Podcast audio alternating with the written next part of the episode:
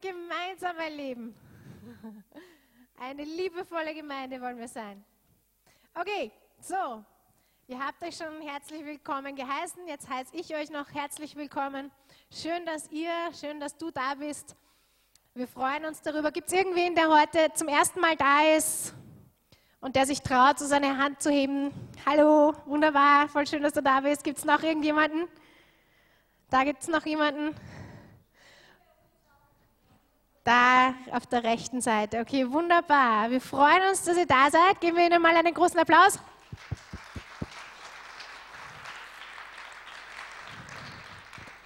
Ich hoffe, ihr fühlt euch wohl und wir heißen euch ganz herzlich willkommen.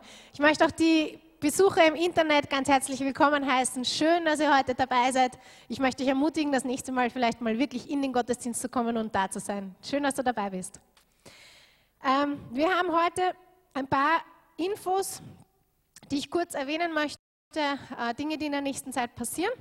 Das erste ist, dass wir, wie ihr schon wisst, wir haben das letzte Mal schon äh, darüber geredet, ein Küchenprojekt haben. Äh, wer kennt die Küche im Rennweg? Mm, manche, okay. Hm, gut. Ähm, die Küche ist leider schon recht alt oder ziemlich alt und nicht mehr ganz so funktionstüchtig. Und deswegen äh, werden wir die Küche von XXXL Lutz bekommen, also nicht bekommen, nicht geschenkt, sondern wir haben sie erworben. Äh, und sie wird bei uns dann eingebaut. Ja, das Ganze ist ein ziemlich großes Projekt. Wir müssen das Ganze dort abbauen, putzen, rausbekommen bis zu einem gewissen Datum.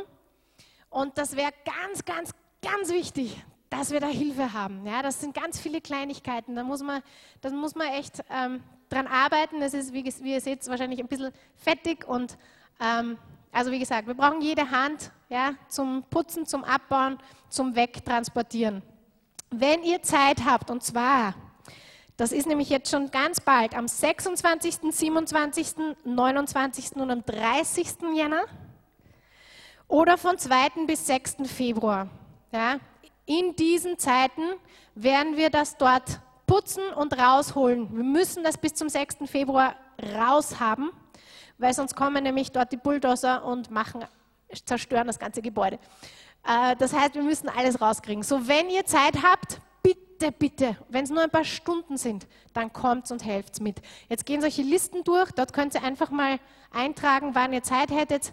Schreibt euch drauf, ja? wenn ihr am Nachmittag mal eine Zeit habt oder am Vormittag oder am Abend, bitte versucht mitzuhelfen je mehr wir dort sind und je mehr mithelfen, desto besser und desto schneller und rascher geht es. Der Johannes wird ganz kurz was dazu sagen. Sehe, für, für die nächste Woche gibt es keine Zettel dort. Also wenn du die nächste Woche kannst, schreib bitte auf der Rückseite, ja, dann schauen wir das an. Also für diese Woche, für diese Woche, die kommende ist, gibt es Möglichkeiten, euch einzutragen, sehr organisiert. Wenn ihr in der Schulferienwoche auch mithelfen könnt, da haben es viele frei, viele können sicher mithelfen. Bitte tragt das rein auf der Rückseite, dort auf den Zettel. Okay, also ihr habt es verstanden. Da stehen die Februardaten drauf. Wenn ihr also im Jänner schon könnt, dann schreibt das auf die Rückseite. Oder umgekehrt, Entschuldige, umgekehrt, genau. Wenn ihr also im Februar könnt, ja, dann schreibt das hinten auch drauf, also von 2. bis 6. Februar. Wunderbar. Im Februar haben wir eine Live-Gruppenpause. Oh ja, diese, das war eine schöne, das war das wunderbar. Bitte können wir das alle machen? Oh, ja, das ist schön. Ja, wir haben im Februar eine Live-Gruppenpause. Ja, das heißt keine Live-Gruppen. Ähm, bitte denkt dran. Ja, also wenn ihr dann vor den Türen eurer Hosts steht, und anklopft, wird euch eventuell nicht aufgetan. also bitte denkt dran, Februar ist eine Live-Gruppenpause. Danach im März geht es wieder ganz normal weiter. Wir werden die Live-Gruppen bis im Sommer genauso haben wie bis jetzt. Und im Sommer werden wir dann einen Live-Gruppenwechsel wieder machen für den Herbst. Gut? Wunderbar. Das dritte ist unsere Gebetswoche. Sie kommt. Yeah. Wer freut sich? Gebet, wir brauchen mehr Gebet in unserer Gemeinde. Halleluja, wir haben eine Gebetswoche und die ist im Februar vom 10. bis 14. Wenn du es noch nicht in deinem Kalender hast, dann zücke jetzt deinen Stift oder dein Handy und trag es dir ein, bitte. Ganz wichtig. Äh, wir haben eine Gebetswoche, wo wir echt 24-7 Gebet haben. Das heißt, 24 Stunden jeden Tag ist das Chapel geöffnet im Rennweg und wir wollen jeden einladen, einfach hinzukommen und zu beten. Das ist einfach eine ganz besondere Zeit, wo wir dem Herrn bitten und erwarten, dass er dort sein wird, dass er dir persönlich begegnen wird, dass er zu dir reden wird. Wenn du dir Zeit nimmst für ihn, was passiert dann? Dann nimmt er sich Zeit für dich. Halleluja. Es heißt im Jakobus, wenn wir uns ihm nähern, dann nähert er sich uns. So tu du den ersten Schritt im Februar und trag dich ein für die Gebetswoche. Auch da gibt es Listen und die sind hinten auch schon zum Eintragen. Nimm dir Zeit, nimm dir diese Zeit. Wir haben sie eh nur einmal im Jahr, diese Gebetswoche. Nimm dir die Zeit dieses Jahr. Und der Herr wird wirken. Und der Herr wird dich dadurch segnen. Davon bin ich ganz überzeugt. Ähm, das Celebration wird auch kommen. Am 22. Februar haben wir wieder unseren Celebration Gottesdienst gemeinsam mit dem VCC. Und davor, am Samstag, werden wir einen Outreach-Tag haben, wo wir in verschiedenen Teams ähm, verschiedene Sachen in der Stadt machen werden. Ob das im Altersheim ist, ob das in, ähm, auf an verschiedenen Plätzen werden wir unserer Stadt dienen. Ist doch super. Haben wir so noch nicht gemacht. Ist doch super. So denkt auch daran, das ist der Samstag, der 21. Februar, da werden wir verschiedene Teams bilden. Denk einfach dran, halte das im Kopf, ähm, halte auch den Tag frei. Wir werden diese Teams noch formen und wir werden euch noch genauere Infos geben, wo wir dann hingehen und was wir dort machen. Liegt auch schon auf. Gut, wunderbar. Wir haben alles schon fertig. Ihr braucht euch nur überall eintragen. Sehr gut. Also alles liegt hinten. Schaut das bitte an dem Tisch hinten vorbei und tragt euch in die Listen ein. So, wer weiß, was jetzt kommt? Ja, jetzt kommt das Opfer. Halleluja. Ich möchte heute etwas zu dem Opfer sagen, etwas, was mir der Herr offenbart hat. Ich, ich schreibe gerade an einer Ordinationsarbeit ähm, für die Freien Christengemeinden, wo eben Martin und ich ähm, auch innerhalb der Freien Christengemeinde dann ordiniert werden. Ähm, und schreibe gerade an einer Arbeit und habe unter anderem äh, im 5. Mose 6, Vers 4, ich weiß nicht, die, die Bibelkenner kennen das alle, das ist das Schema der Juden. Ja, das ist das ganz, ganz bekannte Gebet. Ähm, und ich habe das sehr viel, ich bin das sehr viel durchgegangen und unter anderem habe ich da etwas herausgefunden. Und zwar im 5. Mose 6, Vers 4 heißt Höre Israel, der Herr ist unser Gott, der Herr allein. Und du sollst den Herrn, deinen Gott, lieb haben von ganzem Herzen, ganzer Seele und mit all deiner Kraft. Wir kennen den Vers? Hoffentlich. Äh, mein Sohn lernt gerade den Vers, der könnte ihn euch auch schon aufsagen. Das ist ein so ein wichtiger Vers und Gott gibt uns das als Gebot. Du sollst. Er sagt nicht, du kannst und du darfst oder vielleicht mal. Er sagt, du sollst den Herrn, deinen Gott, lieb haben von ganzem Herzen, ganzer Seele und all deiner Kraft. Und Interessant war, ich bin durch eben viel Suchen und äh, Studieren ähm, auch dazu gekommen, was, was, die, was in der Tora steht bei diesem Vers. Und in der Tora übersetzen sie das mit all deiner Kraft mit, mit all deinen Ressourcen. Und wie ich das gelesen habe, da habe ich gesagt, aha, das habe ich so noch nie gesehen. Das ist nämlich noch sehr viel mehr als nur deine Kraft. Wisst ihr, ich habe bei diesem, bei diesem Gebet immer dran gedacht, okay, mit ganzem Herzen, mit ganzer Seele, mit all meiner Kraft, das betrifft mich, meine Person. Ja, mein Körper, meine Seele, mit meiner körperlichen Kraft. Aber der Herr hat gesagt, mit all deinen Ressourcen. Das ist noch viel mehr als nur deine Kraft. All deine Ressourcen. Er sagt, äh, wir sollen ihn lieb haben mit all unseren Ressourcen. Was sind unsere Ressourcen? Alles, was er dir gegeben hat. Alles, was er dir anvertraut hat. Deine Ressourcen sind auch deine Kraft. Deine Ressourcen sind aber auch deine Zeit. So, juhu, du darfst dich in die Liste eintragen, wo du Zeit schenken darfst. Yay! Weil der Herr gesagt, wir sollen ihn lieb haben mit all unseren Ressourcen. Da wird es praktisch, wisst ihr? Er sagt nicht nur, wir sollen ihn lieb haben im Herzen und mit der Seele und das alles sehr theoretisch. Er sagt auch, wir sollen ihn lieb haben mit unseren Ressourcen. Aha. Wunderbar. Passt genau hinein. Genau, ja, er sagt, wir sollen ihn lieb haben mit all unseren Ressourcen. Und deine Ressourcen sind auch dein Geld. Amen. So, mit all deinen Ressourcen, alles, was du hast, alles, was dir der Herr anvertraut hat, sollst du ihn lieb haben und sollst du ihn lieben. Und deine Ressourcen und was du ihm gibst von dem, was er dir anvertraut hat, zeigen, wie sehr du ihn liebst. So heute lieb ihn doch mal von ganzem Herzen und mit allem, was du hast. äh, trotzdem vielleicht nicht das ganze Geldbörsel hinein, weil du brauchst vielleicht noch den Führerschein zum Heimfahren. Aber mit allem, was du hast, wisst ihr, was ich meine? Mit all deinen Ressourcen. So zeigen wir doch heute einfach dem Herrn, wie sehr wir ihn lieb haben. Das hat mich so bewegt und das hat mich selber so, das hat mich ganz neu darauf schauen lassen. Ja? Es ist nicht nur meine körperliche Kraft, das ist nur ein Teil davon, sondern mit allem, was ich habe, soll ich ihn lieben. Und das inkludiert alles. So lasst uns ihn lieb haben und ihm das heute zeigen, durch das, was du heute gibst. Ich möchte kurz einfach dafür beten, wenn du am Internet sitzt und heute zuhörst und du möchtest auch dabei sein und möchtest dem Herrn zeigen, wie sehr du ihn liebst, dann gibt es, wenn du ein bisschen hinunter scrollst, einen Button, da steht Geben oder Opfer und da kannst du auch etwas hineingeben. So lass uns kurz dafür beten. Danke, Herr. Herr, ich danke dir, dass wir das Vorrecht haben, dich zu kennen, das Vorrecht haben, von dir so reich beschenkt worden zu sein. Wir haben das Vorrecht, eine Beziehung zu dir zu haben. Wir haben das Vorrecht,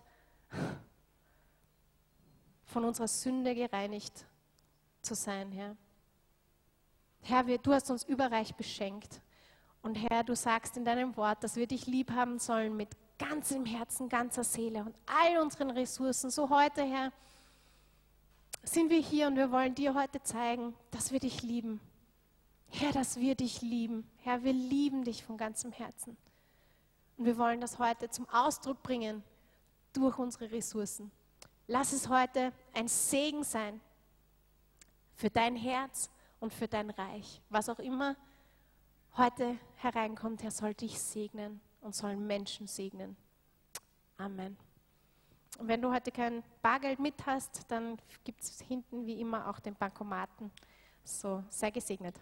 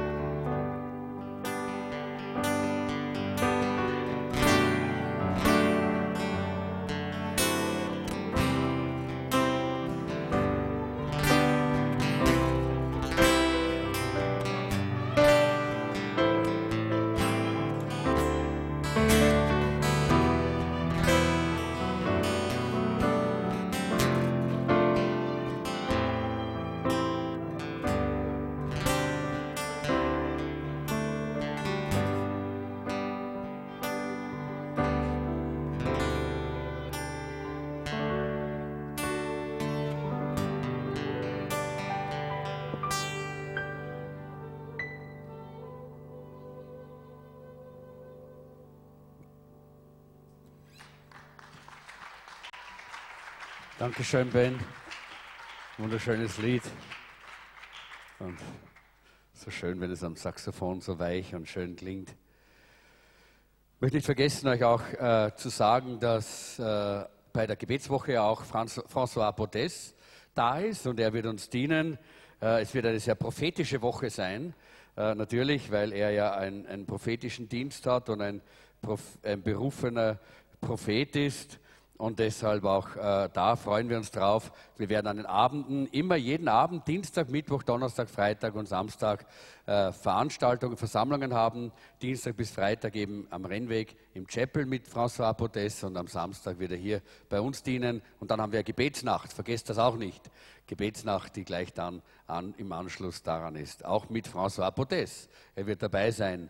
Und das ist sehr schön, dass wir äh, das auch so miterleben können. Gut, heute ist der zweite Teil. Wir können gleich mal äh, die äh, Folie rausgeben. Der zweite Teil äh, dieser Serie Liebevolle Gemeinde. Äh, und liebevolle Gemeinde heißt die Serie. Und heute haben wir mehr oder weniger auch äh, diesen, diesen Teil, der auch genauso heißt. Auch die Predigt heute heißt liebevolle Gemeinde. Das ist sozusagen die Motto-Predigt für diese Serie, äh, die wir heute hier haben. Und wir lesen, ihr bekommt ja das Handout gerade, wir lesen dafür aus Epheser Kapitel 6, die Verse 21 bis 24. Nun werdet ihr aber auch etwas über mich erfahren wollen und darüber, wie es mir geht und was ich tue. Tychikus, unser geliebter Bruder und mein treuer Mitarbeiter im Dienst für den Herrn, wird euch alle Neuigkeiten mitbringen, wenn ich ihn zu euch schicke. Denn genau aus diesem Grund, ihr sollt, äh, ihr sollt erfahren, wie es um mich steht und sollt durch seinen Besuch gestärkt und ermutigt werden. Allen Geschwistern wünsche ich Frieden von Gott, dem Vater und von Jesus Christus, dem Herrn. Frieden und Liebe und Glauben. Die Gnade sei mit allen, die unseren Herrn Jesus Christus lieben. Er schenke euch unvergängliches Leben. Letztes Mal haben wir uns äh, mit dem Thema beschäftigt, bin ich äh, der Hüter meines Bruders? Das war das Thema letzten, äh, letzten Samstag äh, und ich äh, hoffe, dass ihr alle auch gemerkt habt, wie wichtig es ist, dass wir diese Haltung haben, die Gott in, äh, in uns finden möchte, die Gott in uns sehen möchte. Äh, diese Verantwortung, die wir gegenüber Bruder und Schwester haben. Da war mal ein elfjähriges Mädchen, äh, sie hatte einen achtjährigen Bruder und die haben pausenlos gestritten, ständig, immer, ständig sind sie aneinander gekommen, haben gestritten, haben sich gegenseitig äh, äh, gezerrt, gezogen. Ihr wisst ja, wie das ist mit Kindern. Das war halt ständig so.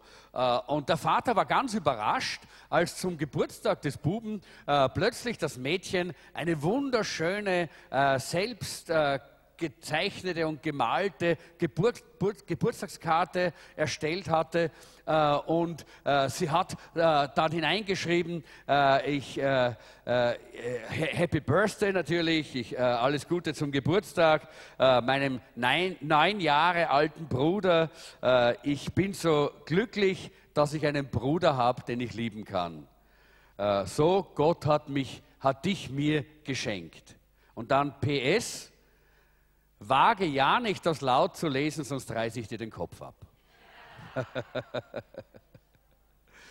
Vielleicht ist das auch so ein bisschen äh, ein, ein, Erlebnis, das wir haben, äh, wie wir manchmal äh, empfinden in unserer Beziehung zu unseren Brüdern und Schwestern in der Gemeinde. Äh, gibt es Konflikte, da gibt es Dinge, aber trotzdem, wir lieben einander. Tief im Herzen lieben wir einander, so wie es bei Kindern auch ist. Nicht? Ich meine, ich habe einen Bruder, der ist eineinhalb Jahre älter als ich und ich kann mich gut erinnern, was haben wir gestritten, aber hey, wenn irgendjemand gekommen wäre und irgendetwas versucht hätte, meinem Bruder anzutun, da wäre ich aufgestanden, da hätte ich mein Leben gegeben dafür. Und genauso umgekehrt, er auch für mich.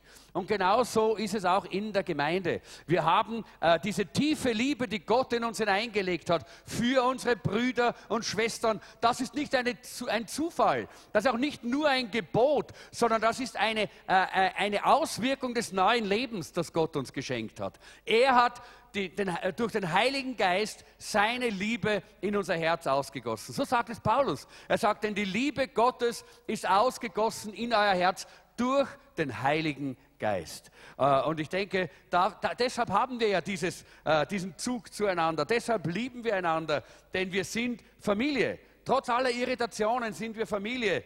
Trotz aller Miss Missverständnisse sind wir tief verbunden in der Familie Gottes. Äh, und äh, wir äh, wollen einander lernen, so miteinander umzugehen und so auch einander zu zu sehen in, in, in unseren Nöten und Schwierigkeiten, dass wir füreinander da sind, einander unterstützen, einander liebend begegnen, dass eine Welt, die uns beobachtet draußen, sagen muss, so wie es damals war in der ersten Gemeinde. Da haben sie gesagt, seht, wie sie einander lieb haben. Das war das Zeichen der ersten Gemeinde. Das Zeichen der ersten Gemeinde war nicht der Super Lobpreis, äh, ich bin so dankbar für unseren Lobpreis. Ich muss sagen, äh, wir haben da sicher einen besonderen Segen von Gott bekommen, auch bei uns im gesamten VCC, aber auch bei uns im Jesuszentrum. Wir haben wirklich einen tollen Lobpreis. Ich war gestern Abend bei so einer, einem Lobpreisabend in einer anderen äh, Gemeinde. Das ist so ein äh, gemeinsamer Lobpreisabend von einigen äh, Gemeinden hier. Und das war nett, wirklich nett. Es war nett und das war schön, aber ich habe einfach dem Herrn wieder gedankt, habe gesagt, danke Herr, dass du uns äh, so ein, ein Herz für Lobpreis geschenkt hast in unserer Gemeinde. Das ist nämlich nicht nur, dass die Leute gut sind, die da vorne singen und spielen, sondern ist das Herz dieses Herz des Lobpreises, dieses Herz der Anbetung, dieses Herz, das aufsteigt zum Thron Gottes und jubelnd vor dem Thron Gottes bleibt. Ja? Das ist eine Gabe, die Gott uns gegeben hat in unserer Gemeinde. Aber und das ist wichtig, dass wir das nicht vergessen. Die Bibel sagt nicht, an ihrem Lobpreis sollte sie erkennen. Oder? Na, steht nicht in der Bibel. Wir lieben das Wort Gottes, oder? Wer liebt das Wort Gottes? Ja, könnt, äh, ich kann mich erinnern, wir haben ja letztes Jahr äh, diese 40 Tage Leben mit dem Wort gemacht und da war eine Begeisterung für die Bibel, eine Begeisterung für das Wort. Ich habe mich so gefreut darüber. Und wir lieben das Wort, wir lesen es gerne, wir sprechen gerne drüber, wir predigen es gerne. Ja, ich predige gerne, wirklich. Äh, und ich denke, äh, wir sind auch Leute des Wortes Gottes in unserer Gemeinde. Und das ist wichtig. Aber in der Bibel steht nicht, an ihren Bibeln sollte sie erkennen. Weder groß noch klein. Nein, steht auch nicht drin sondern was steht? Wir haben ein wunderbares Gebäude. Ja? Herrlich. In den letzten Tagen, wir hatten hier unsere Vorstandssitzung der Freien Christengemeinden, das ist unser Netzwerk, zu dem wir gehören, hier in Österreich. Und wir hatten hier äh, Dienstag und Mittwoch unsere, Vor äh, unsere Vorstandssitzung unten im Jugendauditorium. Und da waren einige der Pastoren von Klagenfurt und von, äh, von Amstetten und von einigen anderen äh, Orten, die waren noch nie bei uns hier. Und die sind hier hereingekommen und die sind so gestanden. Wirklich. Ihr habt ein tolles Gebäude. Ihr habt so ein super Gebäude, so eine super Kirche habt ihr, haben sie gesagt. Und ich glaube das auch. Wer, wer, wer ist begeistert, dass wir so ein herrliches Gebäude haben, das uns so gut geht? Ja, super, da sind wir begeistert. Aber wisst ihr was? Nicht vergessen. In der Bibel steht nicht, an ihren Kirchen sollte sie erkennen. Steht nicht in der Bibel, oder? Was steht denn dann in der Bibel? An ihrer, ihren Früchten sollte sie erkennen. Und da heißt es, wenn ihr einander liebt, dann werden die Menschen sehen, dass ich mitten unter, unter euch bin. Wenn ihr einander liebt. Um das geht es. Hier hat Gott uns eine, eine, eine neue Natur geschenkt, damit wir nicht nur mit dieser neuen Natur so selber so ein bisschen umgehen und uns freuen, dass wir jetzt nicht mehr so sind wie früher, sondern diese neue Natur hat auch Auswirkungen, dass die Menschen sehen, dass Gott unter uns ist. Indem wir einander lieben, mit einer Liebe, die übernatürlich ist. Ja, die ist übernatürlich, weil sie nicht abhängig ist von Äußerlichkeiten. Wir lieben nicht nur die, die uns sympathisch sind in der Gemeinde. Wir lieben nicht nur die, die im gleichen Alter sind wie wir äh, in der Gemeinde. Wir lieben nicht nur die, die die gleiche Bildung haben wie wir in der Gemeinde. Nein, wir lieben alle, jung und alt. Wir lieben, äh, die, äh, wir lieben die, die äh, auf der Universität sind und wir lieben die, äh, die einen einfachen Job haben. Wir lieben die, die viel verdienen und wir lieben die Arbeitslosen. Denn Gott hat uns nicht gemessen an den Äußerlichkeiten, sondern der Wert jedes einzelnen Menschen wird gemessen hier am Kreuz von Golgatha. Denn die Bibel sagt, Jesus ist für alle Menschen gestorben, oder? Für die Armen und für die Reichen, für die Großen und für die Kleinen. Jesus ist für alle gestorben und darin liegt der Wert und da knüpft unsere Liebe an. So wichtig, dass wir das verstehen. Das ist auch das, was wir hier in dieser Serie uns immer wieder vor Augen führen wollen. Und da gab es vor vielen Jahren, nämlich äh, fast 2000 Jahren, äh, einen griechischen Schreiber, äh, der hieß Lucian. Und er schrieb über die ersten Christen. Er, ein, er war selber kein Christ, aber er war ein Autor und er hat, er hat geschrieben über die ersten Christen, über die Gemeinde damals. Und er hat geschrieben, ich habe das so ein bisschen versucht, äh, richtig ins Deutsche zu bringen, was er da geschrieben hat. Er hat geschrieben, es ist nicht zu fassen, mit welchem Eifer die Leute dieser Religion einander helfen in ihren Nöten. Hey Leute, soll ich es nochmal lesen? Es ist nicht zu fassen, wie, mit welchem Eifer die Leute dieser Religion einander helfen in ihren Nöten. Und dann sagt er, sie sparen mit nichts. Ressourcen. Wir haben gehört von den Ressourcen. Das ist ein Teil unserer Liebe. Und das ist der Grund, warum ja auch die Bibel sagt, was nützt es, wenn du einen Bruder siehst, dass er Hunger hat und du sagst, Gott segne dich. Und du hättest genügend Essen, um deinem Bruder zu essen zu geben dann sehen wir, ein Teil unserer Liebe sind auch unsere Ressourcen. Und dieser Mann hat das gesehen, denn das ist das Wichtige. Die Menschen, die Welt muss sehen, dass Jesus in uns wohnt. Die Menschen, die Welt muss sehen, dass Christus auferstanden ist und dass er in uns lebt und in der Gemeinde da ist. Und das sehen sie an unserer Liebe füreinander, wie wir miteinander umgehen. Und dieser, äh, dieser Lucian, der hat das gesehen. Er sagt, es ist unglaublich, es ist nicht zu fassen, mit welchem Eifer die Leute dieser Religion einander helfen in ihren Nöten. Sie sparen mit nichts. Und dann sagt er, ihr erster Leiter, nämlich Jesus, schreibt er, hat es ihnen in den Kopf gesetzt, dass sie alle Brüder sind. Er hat das verstanden. Er hat zurückgeschaut, er hat sich gedacht, da muss ich mal schauen, woher kommt denn das? Und er hat recherchiert und er hat gemerkt, da war der erste, der Gründer, der Leiter, der erste Leiter der Gemeinde Jesu und der immer noch der Leiter der Gemeinde Jesu ist, oder? Wer ist denn der Leiter der Gemeinde Jesu? Jesus! Wer? Jesus! Jawohl, Jesus ist der Leiter. Er ist der Herr. Er ist das Haupt. Und er hat gesagt, ihr seid alle Brüder und Schwestern.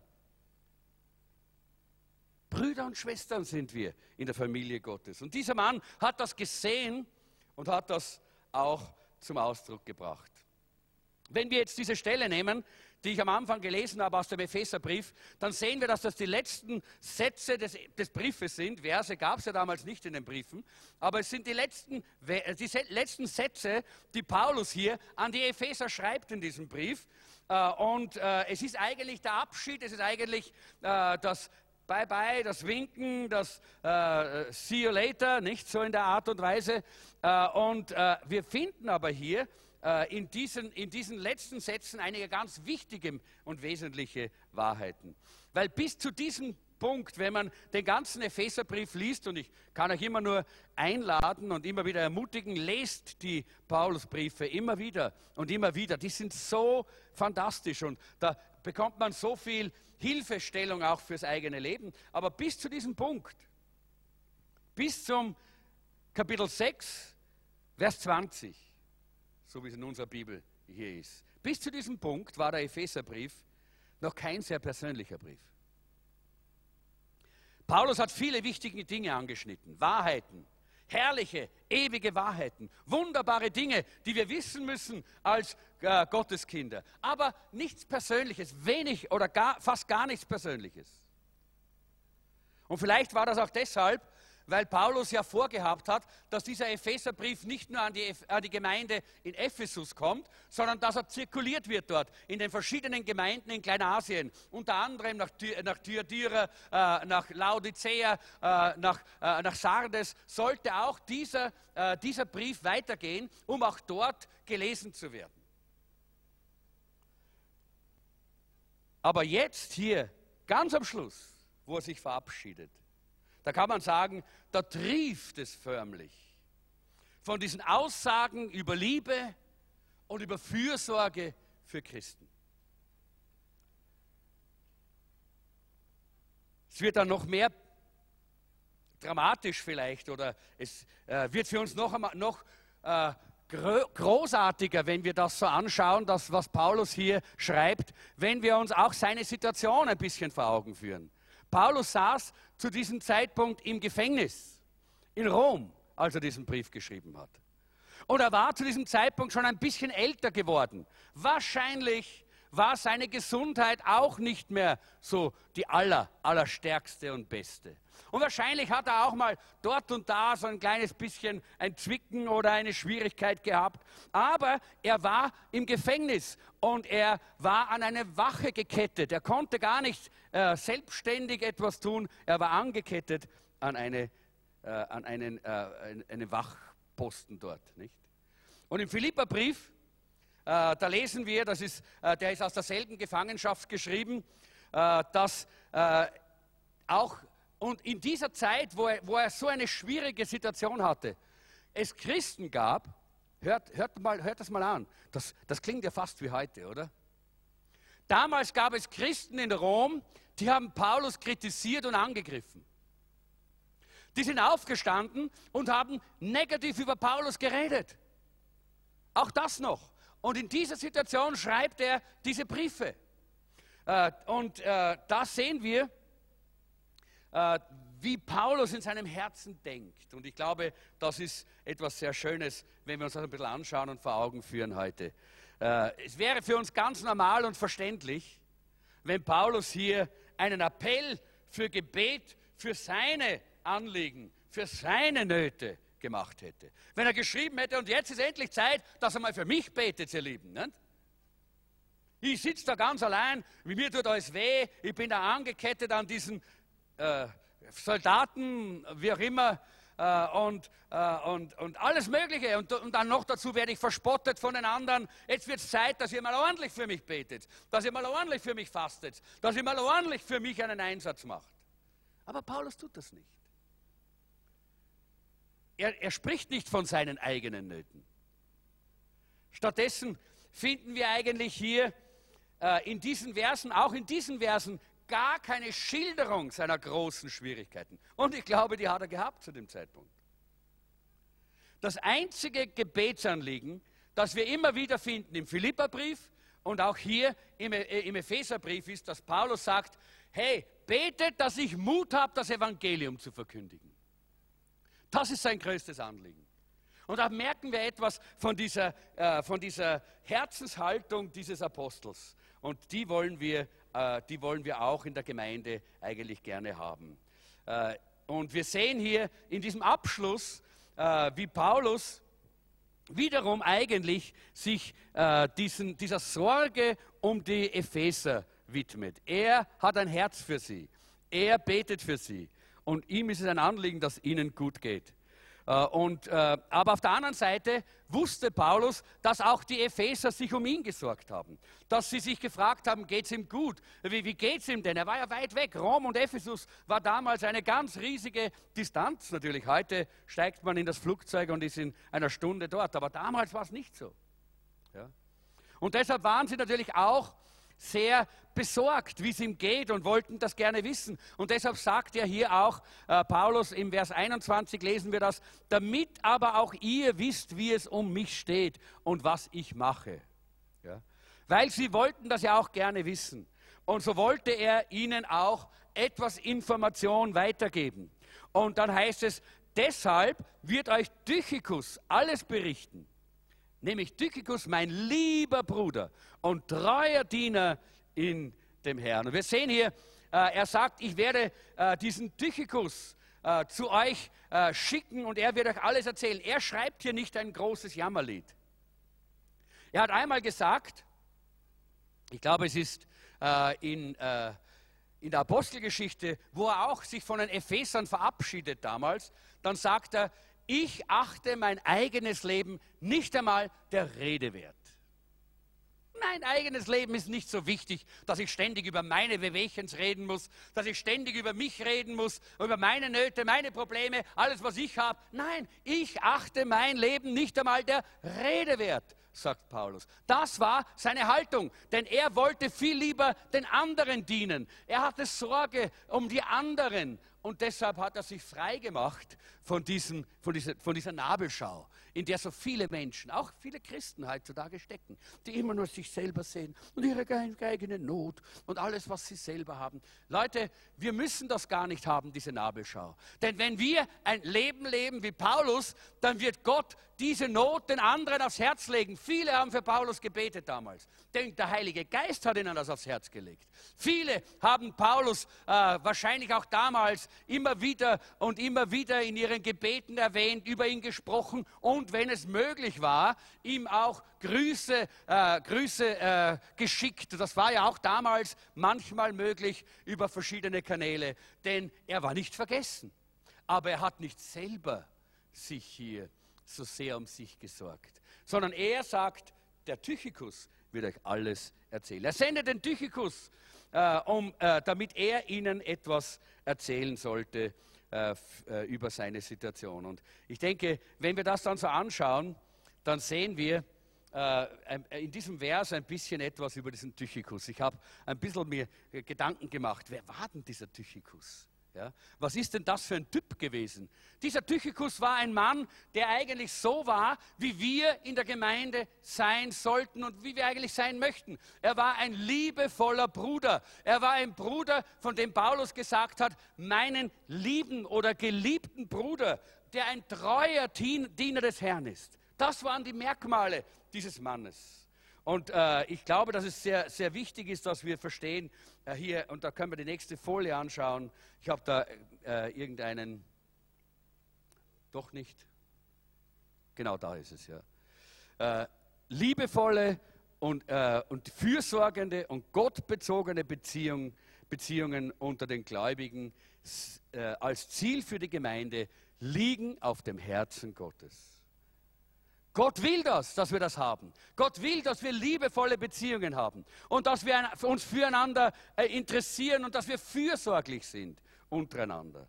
Und ein Teil dieser Fürsorge ist natürlich schon, dass wir uns informieren übereinander, aber in einer ganz positiven Art und Weise, so wie es beim Paulus war in einer positiven Weise, so wie es dort geschehen ist. Und so äh, sagt hier Tychikus, dass er die Epheser durch, äh, durch sagte Paulus, dass, die, dass, er die Epheser durch Tychikus lehren wird, äh, wie es ihm geht oder äh, ihn äh, informieren wird.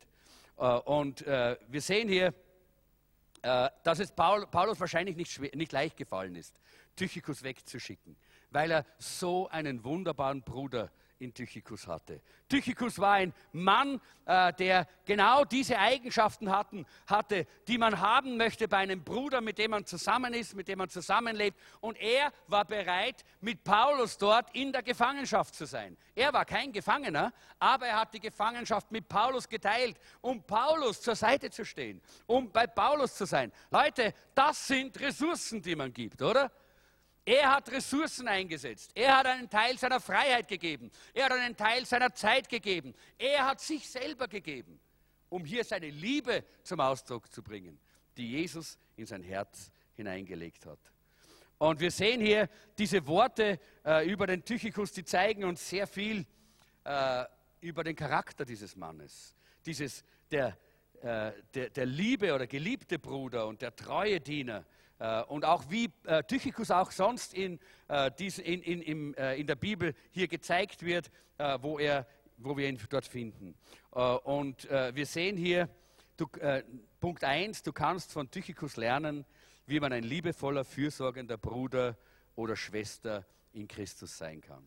Das können wir lernen von ihm. Das sind die Verse 21 und 22. äh, wo er sagt, diesen, diesen äh, lieben Bruder und treuen Diener in dem Herrn, den ich eben dazu gesandt habe zu euch, dass ihr erfahrt, wie es um uns steht und dass er euer Herz, eure Herzen was? Tröste. Ja? Nicht, dass er euch jetzt hier, äh, dass er kommt äh, und euch irgendwie das Herz schwer macht äh, und riesen, riesen Stories da erzählt von gewaltigen Katastrophen und furchtbaren Dingen. Nein, dass er euch erzählt, wie es um uns steht und dass er euer Herz tröste. Das ist die, der richtige Umgang auch hier mit dieser Situation. Der Name Tychicus heißt eigentlich glücklich. Tychicus heißt glücklich. War ein glücklicher Mann.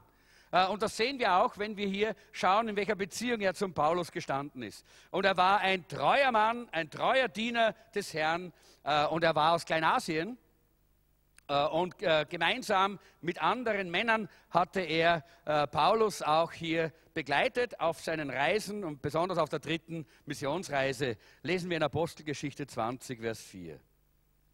Da heißt es, unter seiner, seinen Begleitern war Sopater, der Sohn des äh, Pyrrhus aus Beröa, Aristarch und Secundus aus Thessalonich und Gaius aus Derbe, außerdem Timotheus sowie Tychicus und Trophimus, beide aus der Provinz Asien.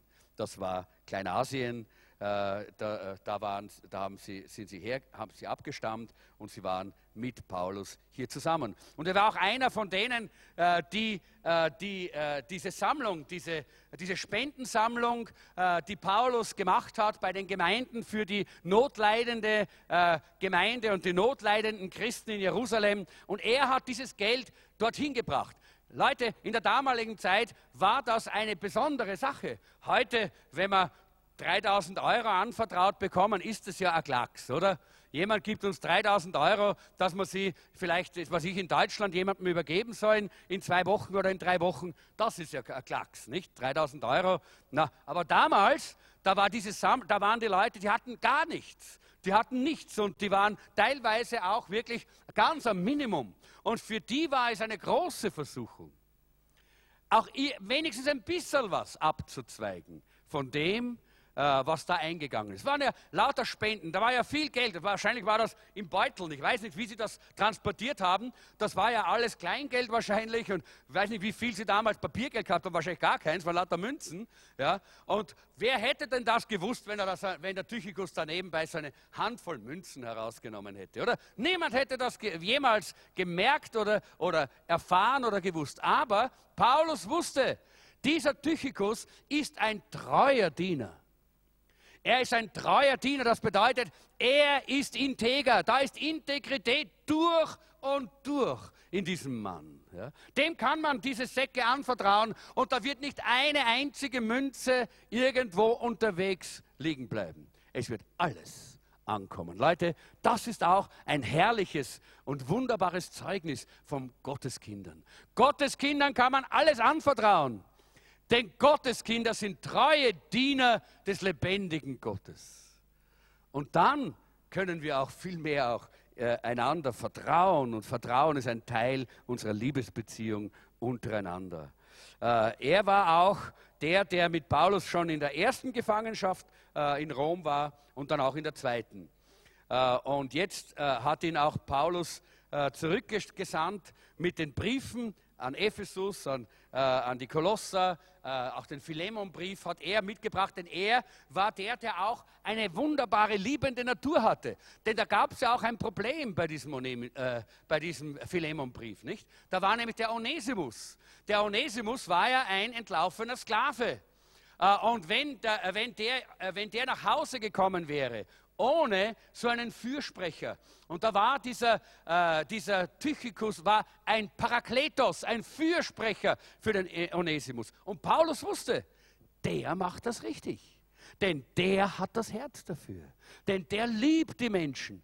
Und er sollte hingehen zu Philemon und sollte Philemon überzeugen, dass er nicht diese furchtbare und grauenhafte Strafe über den Onesimus kommen äh, lässt, der normalerweise damals äh, den, den, äh, den Sklaven gebührt hat. Das war schrecklich, wie sie dann, wie diese Sklaven oftmals getötet, gefoltert und getötet worden sind, die entlaufen sind. Aber er sollte mit diesem äh, Philemon sprechen. Das hat Paulus ihm aufgetragen. Und wir sehen hier, er war treu. Er war liebevoll. Er war liebend. Und er war weise. Und wir haben vor einigen Wochen darüber gesprochen, dass es eine der Hauptdinge äh, ist, die wir suchen sollen. Das ist was? Weisheit. Ja, wir brauchen Weisheit in unserem Leben als Kinder Gottes, auch damit wir einander lieben können. Wisst ihr, wie, wie wichtig da Weisheit oftmals ist? Weil wir manchmal, wenn wir unweise sind, meinen wir, dass wir andere lieben, dabei sind wir nur sentimental. Denn wir wissen ja, wie das heißt, oder? Liebe ohne Wahrheit ist Sentimentalität. Und Wahrheit ohne Liebe ist Brutalität. Deshalb ist das wichtig, das gehört zusammen. In der Gemeinde wollen wir wahrhaftig sein und Wahrheit haben. Das sehen wir bei diesem Tychikus. Aber wir wollen voller Liebe sein, denn die Liebe Gottes ist ausgegossen durch den Heiligen Geist in unsere Herzen. Halleluja. Und dieser Tychikus, der hatte das im Herzen. Und deshalb konnte er dieser Vermittler sein. Er konnte den Onesimus, der sich so jung und frisch bekehrt hatte, an der Hand nehmen und mit ihm zurückfahren dort äh, zu seinem, äh, zu seinem äh, eigentlichen Besitzer, weil er war ja Sklave, ja, dem Philemon und konnte ihm sagen, hey, das ist jetzt dein Bruder. Und Philemon hat das angenommen, weil Tychikus ein integrer Mann war, ein Bruder war, der ein liebevoller Bruder war und ein treuer Diener des lebendigen Gottes. Und wir sehen hier, wie äh, dann später auch, wie, äh, wie Paulus den, den Tychikus dann auch aus, äh, ausschickt zu, äh, zu äh, Timotheus, um Timotheus auch, äh, nein, Titus, Titus freizusetzen äh, auf Kreta. In Titus 3, Vers 12, da heißt es, sobald Artemas und Tychicus bei dir sind, komm so schnell wie möglich zu mir nach Nikopolis. Dort will ich den ganzen Winter überbleiben. Tychicus war auch dann in der, in, in der zweiten Gefangenschaft des Paulus wieder mit ihm im Gefängnis. Und Paulus hat ihn äh, dann später nach Ephesus geschickt, um Timotheus freizusetzen, äh, damit Timotheus, der ja wie ein Sohn für Paulus war, der war ja wie sein eigener Sohn, damit Timotheus an seiner Seite sein sollte, wenn die Stunde kam, wo Paulus hingerichtet werden sollte wenn Paulus dieser, von dieser Welt geht. Da wollte er Timotheus dabei haben. Und er hatte nur einen, dem er anvertrauen konnte, diesen Timotheus auch wirklich zu ihm zu senden, und das war Tychicus. Er hat ihn hingesandt, damit er dort äh, den Timotheus freisetzen könnte, um diesen Dienst zu tun. In 2. Timotheus 4, 9 und 12 heißt es, bitte komm, sobald du kannst. Ich habe Tychicus nach Ephesus geschickt. Wir können hier vier Dinge lernen von diesem Tychicus. Erstens, sei ein Geliebter, ein liebender Bruder oder Schwester. Ihr lieben Schwestern, ihr müsst uns da auch jetzt wieder diese Freiheit geben, sonst wird das Ganze kompliziert, wenn wir hier gendern müssen äh, am, äh, am, Pult. Das wollen wir ja nicht. Ja? Äh, sondern ihr seid unsere Schwestern, aber wir, ihr seid auch unsere Brüder. Und wir sind eure Brüder und auch eure, eure Schwestern. Denn das ist eins in der Bibel, das ist eins im Wort Gottes. In Kolosser 4, 7 bis 8 heißt es, über mein Ergehen wird euch Tychicus ausführlich berichten. Der geliebte Bruder und treue Sachwalter, der mit mir zusammen im Dienst für den Herrn steht. Ich schicke ihn gerade deshalb zu euch, damit er euch von uns berichtet und euch Mut macht. Halleluja. Euch Mut macht. Es ist die Frage, äh, wie, wie, wir, äh, wie wir über Dinge sprechen. Paulus spricht hier von Tychicus als dem geliebten oder dem lieben Bruder. Er ist geliebt und er ist ein liebender äh, Mann. Er war äh, äh, ein Mann mit, mit, mit äh, warmen, emotionalen äh, Beziehungsfähigkeiten. Er war nicht kalt, er war nicht brüsk, er war nicht ablehnend, er war nicht abgehoben und unnahbar. Nein, er war jemand, der sich um andere gekümmert hat, der auf der Augenhöhe der anderen äh, ihnen begegnet ist. Und das ist wichtig, dass wir das verstehen. Er war nicht launisch und er war nicht mürrisch sondern er war geliebt. Und er war liebevoll. Und Paulus hat dieses Wort verwendet. Äh, und ich glaube, wenn damals Paulus irgendwo über Tychikus geredet hätte. In einer großen Gemeinde irgendwo, äh, wo man einen Tychikus gekannt hatte. Und er hätte gesagt, mein geliebter Bruder, Tychikus, der geliebte Bruder, dann hätten alle gesagt, ja, Amen, Amen, Amen, ja, so kennen wir ihn. Das ist unser geliebter Tychikus. Unser liebender, liebender und liebenswerter Tychikus. Leute, die Frage ist, wird das über uns auch gesagt? Ich habe mich auch gefragt. Ich habe mir gedacht, hey, da muss ich noch einiges lernen. Da muss ich noch manches von der Liebe Gottes zulassen in meinem Leben. Da muss ich noch manchmal bereit sein, Dinge zurückzustellen. Das heißt nicht, dass wir nicht in der Wahrheit sind. Das heißt nicht, dass wir nicht klar und wahr sein sollen. Aber das heißt, dass wir voller Liebe und voller Güte und voller Gnade sein müssen, so wie Tychikus. Was für ein herrliches Vorbild, was für ein herrliches Beispiel ist dieser Tychikus für uns. So sollten wir in der Gemeinde sein, oder? Amen? Jawohl. Zweitens, sei ein treuer Bruder und eine treue Schwester. Das können wir lernen von Tychikus. Er war treu, hat hier Paulus gesagt. Ich habe das alles schon erzählt und wir müssen jetzt gar nicht mehr so viel drüber reden. Er hat sein Wort gehalten. Er war ein Mann der Integrität. Und das ist wichtig. Deshalb konnte ihm auch Paulus diese wichtige Verantwortung übergeben. Leute, das ist ein wichtiger ein wichtiger Punkt. Es gibt immer wieder Leute, die möchten gern Verantwortung übernehmen und wenn sie dann irgendwo einen Auftrag bekommen oder wenn man irgendetwas in ihre Hände legt, dann geschieht es nicht, dann wird es nicht, dann kommt es nicht. Das war nicht so bei Tychikus. Tychikus war integer. Er hat sein Wort gehalten, was er gesagt hat, hat er getan. Und das war wichtig und das ist auch für uns in der Gemeinde wichtig. Lass uns solche Leute sein, die ihre Versprechen halten. Wenn du äh, Gemeinschaft hast mit dem anderen, dann halte dein Versprechen. Wenn du sagst, hey, ich werde dich anrufen, dann ruf an. Wenn du sagst, hey, äh, ich werde für dich dieses oder jenes tun, dann tu es. Ja? Denn das ist wichtig für unser Vertrauen, für unsere Liebe untereinander. Wenn wir eine liebenswerte und liebende Gemeinde sein wollen, dann ist es ein wichtiger Punkt, dass wir treu sind. Treue Menschen hat Gott berufen. Und Gott will, dass wir solche treue Menschen sein sollten. Auch wenn es uns manchmal was kostet, dass wir trotzdem zu unserem Wort stehen. Treue ist ja auch eine Frucht des Geistes äh, und äh, sollte deshalb im Leben von jedem Gläubigen da sein.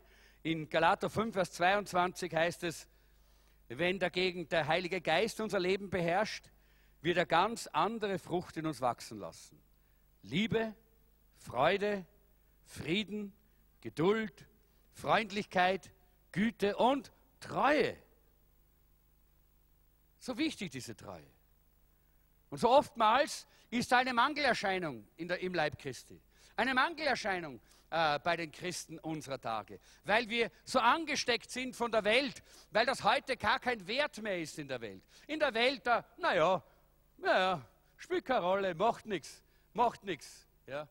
Man, man, man, man, hält sein Wort nicht, man geht, man geht seine, seine eigenen Wege und man ist nicht treu in dem, was man eigentlich anvertraut bekommen hat. Das äh, sieht man schon bei Angestellten, ihrem Chef gegenüber, das sieht man bei Staatsbürgern, dem, der, dem Staat und dem Gesetz gegenüber, das sieht man überall in allen Bereichen des Lebens. Und es ist so wichtig, Leute, dass wir als Christen hier dieses, dieses neue Leben haben. Das neue Leben muss hier durchbrechen bei uns. Nicht das alte Wesen, sondern das neue Leben. Das alte Wesen, das ist un, äh, äh, unverlässlich. Das alte Wesen, das ist egoistisch. Das alte Wesen, das ist das, wo alle Leute immer wieder den Kopf schütteln und sagen, bah, auf den und auf die kann man sich nicht verlassen. Aber das neue Wesen, haben wir hier gelesen, das ist die Frucht des Geistes. Das ist, was Tychikus gezeigt hat. Ein treuer Mann, ein Mann Gottes, der treu gedient hat, auf den man sich verlassen konnte. Das brauchen wir, Brüder und Schwestern in unserer Gemeinde. Das ist so wichtig. Was können wir noch lernen? Drittens, sei ein dienender Bruder oder eine dienende Schwester. Wir haben so viel heute gehört darüber, die Maria hat uns das so äh, deutlich gemacht. Wir können dienen diese Woche, indem wir mitarbeiten, mithelfen. Wir können dienen, indem wir die Gelegenheiten suchen, die Gott für uns vorbereitet hat. Das ist so wichtig, dass wir nicht einfach nur uns selber dienen. Es gibt viele Christen, die dienen nur sich selber. Sie meinen, dass sie Gott dienen, aber eigentlich dienen sie nur sich selber. Sie tun nur das, was sie selber wollen. Nicht das, was eigentlich Gott vor sie hinlegt, wo sie eigentlich mithelfen könnten. Deshalb, Gott hat uns alle als Diener und als Mitarbeiter im Reich Gottes berufen. In Epheser 4, Vers 12 heißt es, Ihre Aufgabe ist es, die Gläubigen für ihren Dienst vorzubereiten und die Gemeinde, den Leib Christi, zu stärken. Es ist hier die Rede von dem fünffältigen Dienst. Äh, aber jeder von uns hat einen Teil davon. Jeder von uns hat eine Berufung auf irgendeinem Bereich in diesem Dienstbegabungen. Jeder von uns ist von Gott begabt worden. Und jeder von uns hat eigentlich dieselbe Aufgabe und Verantwortung, den anderen damit zu dienen. Der Gemeinde damit zu dienen. Nicht sich selber, nicht nur den eigenen Vorstellungen, den eigenen Wünschen, den eigenen, äh, den eigenen Plänen. Nein, Tychikus war treu als treuer Diener des Herrn, nicht seiner eigenen Dinge. Es gibt zwei Arten von Menschen, die bei der Tür einer Gemeinde hereinkommen. Die einen, das sind die, die denken, hallo, hier bin ich, Gemeinde, kommt und dient mir in meinen Bedürfnissen. Das sind die, die oftmals sehr enttäuscht die Gemeinde wieder verlassen. Weil die Gemeinde ist keine Bedürfnisanstalt. Versteht ihr? Das ist sie nicht. Ja, in der Gemeinde wird uns gedient. Halleluja. Das ist wunderbar. Ich bin so lange in der Gemeinde und es wird einem ständig gedient in der Gemeinde. Aber die Gemeinde ist keine Bedürfnisanstalt, wo wir nur unsere Bedürfnisse einfach befriedigen lassen oder schauen, dass sie ständig in irgendeiner Form von irgendjemandem oder von der Gemeinde sozusagen, ja, dass sie da abgedeckt werden, unsere Bedürfnisse. Nein, das ist nicht die Gemeinde. Die Gemeinde ist die Familie Gottes, in der man einander dient. Und je mehr du dienst, desto mehr wirst du sehen, dass dir gedient wird. Und je mehr du bereit bist, deine Ressourcen einzusetzen, desto mehr kann Gott Ressourcen nachschicken und Ressourcen über dich ausgießen. Und das ist das Geheimnis. Wer da gibt, dem wird gegeben, heißt es. Und wer karg oder karg oder spärlich gibt oder eben, äh, äh, eben geizig gibt, kann man es vielleicht ganz, ganz neudeutsch sagen, wer geizig gibt, dem wird auch von Gott geiziger Segen zugemessen. Wer möchte einen geizigen Segen? Ich nicht. aber was sagt Paulus? Wer aber im Überfluss gibt, dem wird auch überfließend zugemessen werden. Halleluja. Ist das nicht herrlich? Gott misst mit dem Maß, mit dem wir messen. Wenn du immer mit dem kleinen, äh, mit dem kleinen Kaffeelöffel daherkommst, äh, um Gott irgendwas zu geben, dann kannst du nicht erwarten, dass er mit der Scheibtruhe kommt und dich überschüttet. Das kannst du nicht erwarten. Die Bibel sagt es klar und deutlich. Und diese Leute sind immer enttäuscht, die so in die Gemeinde kommen. Huh, die Gemeinde muss meine Bedürfnisse decken. Die Gemeinde muss das tun, was ich brauche, mir das geben, was ich brauche. Die gehen meistens sehr enttäuscht von der Gemeinde weg, weil sie ein falsches Bild von der Gemeinde haben. Die Gemeinde ist eine herrliche Gelegenheit, dass wir dienen können. Nirgendwo in der Welt kannst du so dienen wie in der Gemeinde. Nirgends. Nirgendwo in der Welt kannst du so mit einer derartigen, äh, äh mit einer, einer, der, einem derartigen Erfolgserlebnis äh, dienen wie in der Gemeinde. Denn auch wenn ich nicht sehe, auch wenn ich nicht sofort eine Frucht sehe, so weiß ich, denn die Bibel sagt es mir, dass ich im Himmel Schätze sammle, wenn ich in der Gemeinde diene. Da weiß ich, dass Gott äh, hier seinen, seinen Segen ausgießen wird über mein Leben, über meine Familie, über alles, was ich bin und habe, wenn ich bereit bin, meine Ressourcen im Dienst dem Herrn zur Verfügung zu stellen. Diese Treue fehlt so oftmals in unserer Zeit, in der Gemeinde und auch in Christen. Und ich möchte jetzt gar nicht sagen, dass ich über unsere Gemeinde nur rede. Ich glaube, das ist einfach ein Phänomen unserer Zeit, weil es in der ganzen Gesellschaft so ist. Und deshalb ist es wichtig, dass wir lernen, die Gemeinde ist, ist äh, der, äh, dem Geist und äh, dem, dem, dem, äh, dem Ziel und dem Weg und de, all dem, was die Welt hat, diametral entgegengesetzt. Die, Gemeinde, äh, die Welt sagt, gib mir, gib mir, gib mir. Und vielleicht gebe ich dir was zurück. Und Gott sagt, gib, gib, gib. Und dann wird dir gegeben. Das ist ein Unterschied, oder? Und genau da liegt auch der Schlüssel für deinen Segen. Der Schlüssel für meinen Segen. Und dann gibt es eben die einen, das sind die einen, die sagen, hier bin ich Gemeinde, komm und jetzt äh, befriedigt meine Bedürfnisse. Oder die anderen, die hereinkommen in die Gemeinde und die gleich sich umschauen. Ich, ich, bin so dankbar für solche Leute. Wisst ihr, als Pastor, da lernt man auch sehr dankbar zu sein für Menschen mit der richtigen Haltung. Leute, die reinkommen und sagen, huh, da gibt es was zu tun. Und da kann ich das tun. Darf ich da mithelfen? Darf ich da mitarbeiten? Darf ich dort putzen? Darf ich da etwas, äh, das reparieren? Darf ich da äh, mithelfen, etwas, etwas zu transportieren? Darf ich da ein bisschen Zeit einbringen? Da, kann ich da kopieren für euch? Kann ich da dieses? Kann ich da jenes? Hey Leute, das sind die, die voll Segen in dieser, in dieser Welt gehen. Das sind die, die auch die Gemeinde genießen. Das sind die, die Gemeinde verstanden haben. Wisst ihr, das sind die, die nicht kommen, um sich dienen zu lassen, sondern die hereinkommen und sagen, hey, das ist der ideale Platz, wo ich dienen kann. Und die werden so gesegnet werden wie niemand anderer in dieser Welt. Sollen wir ein bisschen eine kurze Pause machen, wo jeder sich selber erforschen kann? Das glaube ich, brauchen wir nicht. Ich glaube, dass der Heilige Geist sowieso zu uns spricht und uns zeigt, wo wir stehen mit unserer eigenen Haltung. Und niemand verdammt dich und niemand verurteilt dich und niemand fordert von dir etwas. Nein, es ist hier die, das herrlichste Angebot der Welt. Dem lebendigen Gott dienen zu können, in seiner Gemeinde, in seiner Familie, ist das herrlichste Angebot der Welt. Und da spielt es keine Rolle, ob Gott sagt, komm, äh, jetzt sollst für mich Küchen, Küchenmöbel äh, schleppen oder ob Gott sagt, jetzt sollst, morgen sollst du für mich predigen oder ob Gott sagt, du sollst die Hände auf Kranke legen, dass sie gesund werden oder Gott sagt, du sollst jetzt anfangen, dort mal ordentlich zu putzen, sauber zu machen oder etwas zu reparieren, was kaputt ist. Spielt keine Rolle. Alles ist gleichwertig. Alles ist Dienst an der Ewigkeit. Halleluja. Ist Dienst an dem lebendigen Gott. Hey, ihr schaut so aus, wie wenn ihr nicht privilegiert werdet. Ich bin privilegiert. Halleluja. Ich freue mich darüber, weil ich glaube, das ist ein Privileg, dass wir das tun dürfen. Das vierte, was wir lernen können hier, ist, sei ein ermutigender Bruder oder eine ermutigende Schwester. Paulus sagt nämlich, wo er den Tychikus schickt, sagt er, ich schicke ihn gerade deshalb zu euch, damit er euch von uns berichtet und euch Mut macht.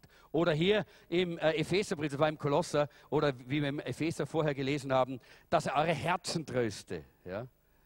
Äh, und äh, da ist das, natürlich das griechische Wort Parakaleo hier verwendet, das so viel heißt wie an, der Seite stehen, helfen, ermutigen, stärken und all das, was da drin steckt.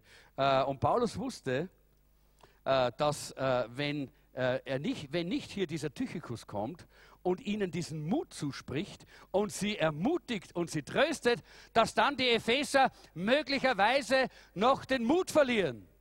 Dass sie traurig werden, dass sie aufhören, Gott zu dienen, dass sie vielleicht jammern anfangen, dass sie vielleicht Wehklagen anfangen. Oh weh, oh weh. Und der Paulus ist immer noch eingesperrt. Oh weh, oh weh. Und, ist, äh, und der Paulus ist angekettet an, diese, an diesen Römer. Oh, wie furchtbar. Der arme Paulus, der arme Paulus. Und Paulus hat gesagt, das ist die falsche Haltung. Und deshalb schickt er Tychikus. Und Tychikus, wusste, er wusste von Tychikus, er wird das richtig weiterbringen und rüberbringen. Epheser 3,13. Darum bitte ich euch, lasst euch nicht irre machen durch das, was ich leiden muss. Es geschieht zu eurem Besten, damit ihr an der Herrlichkeit Anteil bekommt, die für euch bestimmt ist. Ja, Paulus hat diese Haltung gehabt. Lasst euch nicht irre machen daran. Leute, wir haben hier auch oftmals eine falsche Haltung. Wir sollen nicht unbarmherzig sein. Nein, wir sollen wirklich ein Herz haben für die, die leiden. Aber bitte nicht in der falschen Art und Weise. Nicht in der falschen Art und Weise. So jammern und, ah, und, ah, und dann selber noch runtergezogen werden und der Teufel schafft es, dass wir noch depressiv werden.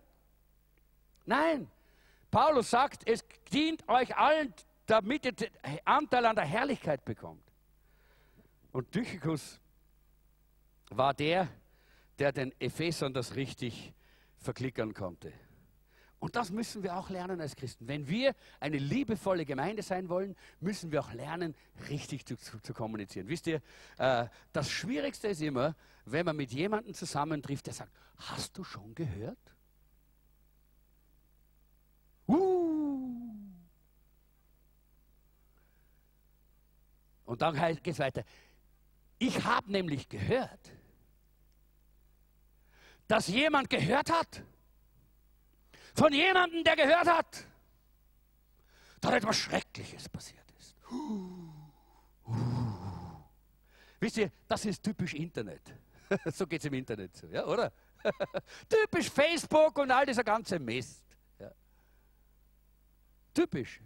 Das heißt nicht, dass man Facebook nicht verwenden kann, um das Evangelium zu verkündigen. Aber äh, niemanden interessiert das, ob dein Kaffee kalt oder warm war. Eigentlich, oder? Heute früh. Aber, das ist, aber, aber, da kommen dann diese Geschichten. Uh, und alles muss immer mit Sensation kommen. Und alles muss ein bisschen. Und, und weil man ja weiß, dass man selber ja viel wichtiger wird, wenn man eine wichtige Botschaft hat. Als wenn man nur sagt, da drüben ist einer gestolpert. Na, uh, was denn passiert ist? Der Teufel war da. Oh, und es hat nach Hölle gerochen. Und da, uh, ja. Versteht ihr? Da wird man so wichtig. Huh, da wird man so wichtig. Und schaut, Leute, das ist eine, eine, eine wichtige Sache. Der Tychikus hat das anders gemacht. Wisst ihr, was wahrscheinlich der Tychikus gesagt hat? Der Tychikus hat wahrscheinlich gesagt, Leute, ja, ja, ja, ihr habt recht, der Paulus sitzt immer noch im Jumpus, ist richtig, er ist immer noch, er ist immer noch dort eingesperrt, ja, und er ist immer noch an diesen Soldaten angekettet, er kann sich nicht selber bewegen, selbst wenn er aufs Klo gehen will, steht er neben ihm, weil er ist ja angekettet an ihm, nicht? Also, das ist nicht so einfach, aber hey, Leute, ich sage euch etwas, Je jeden Tag wird die Wache gewechselt, jeden Tag kriegt er einen neuen Soldaten und jedem erzählt er von Jesus und jeder bekehrt sich. Und Leute, es gibt schon so viele, die bekehrt sind in diesem Haus. Halleluja. Leute, das ist eine Art, eine andere Art, über Not zu reden. Und ich glaube, wir müssen das lernen, wenn wir eine liebevolle Gemeinde sein wollen. Müssen wir lernen, auch liebevoll zu reden, glaubend zu reden, mit Glauben und mit einer, mit einer Vorsicht zu reden. Nicht Dinge aufblasen, nicht aus einer Maus einen Godzilla machen und nicht aus einer, aus einer Mücke einen Elefanten. Nein, Gegenteil. Hey, hey, das war ja das Problem der Israeliten, oder? Die haben diese Parisen gesehen und die haben gedacht, so groß, so groß, so groß. Wir waren wie Heuschrecken in ihren Augen. Wo steht denn das, dass die so groß waren? Oder? Nirgends. Die waren groß. Aber schau mal an, wie groß einer sein muss, wenn einer, wenn einer mit 1,80 Meter wie ein Heuschreck daneben ausschaut, oder? Blödsinn, oder? Genau das war das Problem. Genau das, diese, den Mund nicht richtig verwenden, den, den, den, den, unseren Geist nicht richtig einsetzen. Versteht ihr? Das ist ein Problem in vielen Gemeinden. Daraus kommt dann Gossip oder dieses Herumreden und Tratschen und plötzlich ist jemand gestorben, der immer noch lebt. Und man redet schon über das Begräbnis und dabei sitzt er am Nebentisch, nicht? Ja, wirklich. Das hat es alles gegeben. Ja? Weil es wichtig ist, dass wir so wie Tychicus ein Herz haben, das voll Glauben ist. Ein Herz, das voller Liebe ist. Und Augen, die gesalbt sind von Gott, dass wir die Dinge richtig sehen. Das war eines von den Dingen, die Tychicus konnte. Er konnte ermutigen. Und deshalb hat Paulus ihn geschickt zu den Ephesern, zu den Kolossern. Er sollte ermutigen, er sollte Mut machen, er sollte trösten. Und die Frage ist, wie ist bei dir? Wie schaut es bei dir aus? Sind die Leute getröstet, ermutigt, wenn sie mit dir zusammen sind? Oder geht jeder mit so einem Pinkel von dir weg? Das ist die Frage. Wir brauchen diese Atmosphäre. Diese Atmosphäre des Glaubens und der Liebe. Wir wollen eine liebende Gemeinde sein, Leute. Eine liebes, liebens, äh, liebende Gemeinde, eine liebevolle Gemeinde. Dazu brauchen wir auch diese Haltung in unseren Gesprächen und in unserem Denken. Was für einen Dienst hat jemand, der ermutigen kann, oder? Hey Leute, der Dienst hört nie auf. Wenn du dich entscheidest, ich will ein Ermutiger sein, dann wirst du ständig Dienst haben. Ja? Weil es gibt rundherum überall Leute, die brauchen Ermutigung, oder? Wer braucht heute Ermutigung? Ich auch, ja. Zwei Hände. Ich habe leider nur eine, weil ich das Mikrofon halten muss. Ja. Ja, hey Leute, wir haben ständig, ständig haben wir zu tun, wenn wir ermutiger sind. Weil da können wir hingehen und können dem Ben auf die Schulter klopfen und sagen, Ben, hey, tja, der Herr ist mit dir. Es ist herrlich. Es ist herrlich, dass der Herr sich nicht verändert hat, Ben. Es ist immer noch dasselbe, auch wenn du momentan durch eine schwierige Zeit gehst. Aber der Herr ist mit dir und er ist da und die Verheißungen Gottes sind ja und Amen ihm, oder? Amen. Oh, welche Ermutigung können wir einander zusprechen? Das ist wichtig, dass wir solche Ermutiger sind in unserer Gemeinde. Dann werden wir eine Explosion der Atmosphäre erleben. Wir werden eine liebevolle Gemeinde sein. Und Gott wird sich in unserer Mitte offenbaren. Das war immer noch der erste Punkt. Wir können vom Tychicus lernen. Und das machen wir ganz rasch noch den zweiten, weil das ist eh klar. Das, weil, weil den kennt ihr. Wir können auch von Paulus lernen wie man ein liebevoller und fürsorgender Bruder oder eine Schwester in Christus sein kann. Aber von Paulus habt ihr alle schon so viel gelernt. Ich kenne euch ja gut. Ihr seid ja schon lange Christen und ihr habt den Paul, der, der, Paulus ist ein großes Vorbild, oder? Für mich war immer der Paulus das große Vorbild und deshalb habe ich viel von ihm gelernt. Und, äh, aber vom Tychicus, da habe ich jetzt erst äh, in der letzten Zeit ein bisschen was gelernt. Und das ist gut, dass wir von allen äh, biblischen äh, Vorbildern lernen können. Äh, natürlich wenn wir die Verse 23 und 24 lesen, dann sehen wir hier die Segenssprüche des Paulus. Sehr schnell lesen wir über die meistens drüber, oder? Da bleiben wir nicht hängen und lesen es zweimal oder dreimal Friede sei mit den Brüdern und Glau äh, Liebe mit Glauben und, äh, von Gott, dem Vater und dem Herrn Jesus Christus. Da lesen wir so, slopp, so salopp immer wieder drüber, wenn wir die Bibel lesen. Und dabei ist es so wichtig, dass wir auch verstehen, auch das hat uns etwas zu sagen. Nämlich, dass er dass Paulus hier in einer ganz wunderbaren Weise uns hier den Segen Gottes hier vor Augen führt und wie seine Haltung war. Er wollte immer den Frieden und die Liebe äh, den, unter den Brüdern sehen. Es war ihm immer ein Problem, wenn es irgendwo Streit und Entzweiung gegeben hat.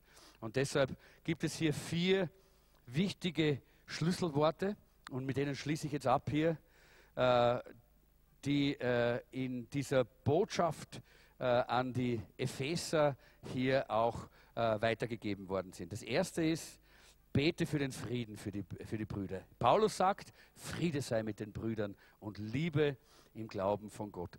Wir sollen beten, dass das Friede unter den Brüdern und Schwestern ist. Das ist eines der wichtigen Dinge. Die Epheser haben, äh, der, haben das neue Leben äh, in Christus empfangen, aber es war so wichtig, dass, dass der Streit, die Entzweiung, die Diskussionen, dass die einfach äh, zu Ende gehen und dass der Friede Gottes äh, in ihr äh, in ihr Leben hineinströmt. Und es ist so toll, wenn wir sehen, wie äh, auch gerade im Kolosserbrief und im Epheserbrief gezeigt wird, dass wir alle eins sind spielt keine Rolle, welche Hautfarbe, spielt keine Rolle, äh, welche Sp äh, Sprache, welche Nationalität. Wir sind alle eins in Christus, sagt uns hier Paulus. Und das schafft diesen Frieden. Das hat die Welt nicht, denn die Welt macht Unterschiede. Wir dürfen hier dies, äh, das genießen, dass es keine Unterschiede gibt, oder? Ist doch interessant, ich habe das letzte Mal gesagt. Unter der Haut ist das Blut überall rot, oder? Es ist so. Das heißt, wir haben alle in, drinnen eine menschliche Natur, die Gott uns gegeben hat. Ganz gleich, von welcher Seite wir kommen. Und es ist so gut, wenn wir auch das genießen, dass wir verschieden sind. Wir sollten eigentlich als Gemeinde, und da haben wir das Vorrecht im VCC, dass das ein Teil unserer DNA, unserer unsere Identität ist, dieses Internationale. Wir sollten in der Gemeinde einen Querschnitt unserer Bevölkerung in unserer, in unserer Stadt, in unserer Umgebung darstellen. Und wenn ich da so hineinschaue, dann glaube ich, wir haben den Querschnitt. Ja, das ist super. Wir haben den Querschnitt hier unter uns. Das ist etwas ganz Fantastisches. Also wir beten dafür, dass wir diesen Frieden haben untereinander. Wir beten aber auch für die Liebe für die Brüder. Und da wollt, möchte ich euch auch einladen, wenn wir die Gebetswoche haben, dann lasst uns in dieser Gebetswoche diesmal ganz besonders beten, dass wir diese liebens, liebevolle Gemeinde äh, sein können, die eigentlich Gott möchte, dass wir sein sollen, indem wir Liebe füreinander haben. Bete mal um Liebe für irgendeinen anderen in der Gemeinde, den du kennst. Und bete dann für den Nächsten um Liebe. Und lass uns beten füreinander, dass die Liebe Gottes überströmt und überfließt in unserem Herzen und dadurch unsere Beziehungen tiefer werden. Bete für Glauben. Für die Brüder, da habe ich schon vorher gesprochen darüber, äh, dass wir auch so im Glauben reden können. Wir hören das ja, ob jemand Glauben hat oder nicht. Und bete für alle, die unseren Herrn Jesus ohne Verfälschung lieben. Nicht so einfach nur mit Eigenliebe verfälscht, sondern die wirklich den Herrn von ganzem Herzen lieben. Ich möchte das zusammenfassen und ich möchte hier einfach abschließen.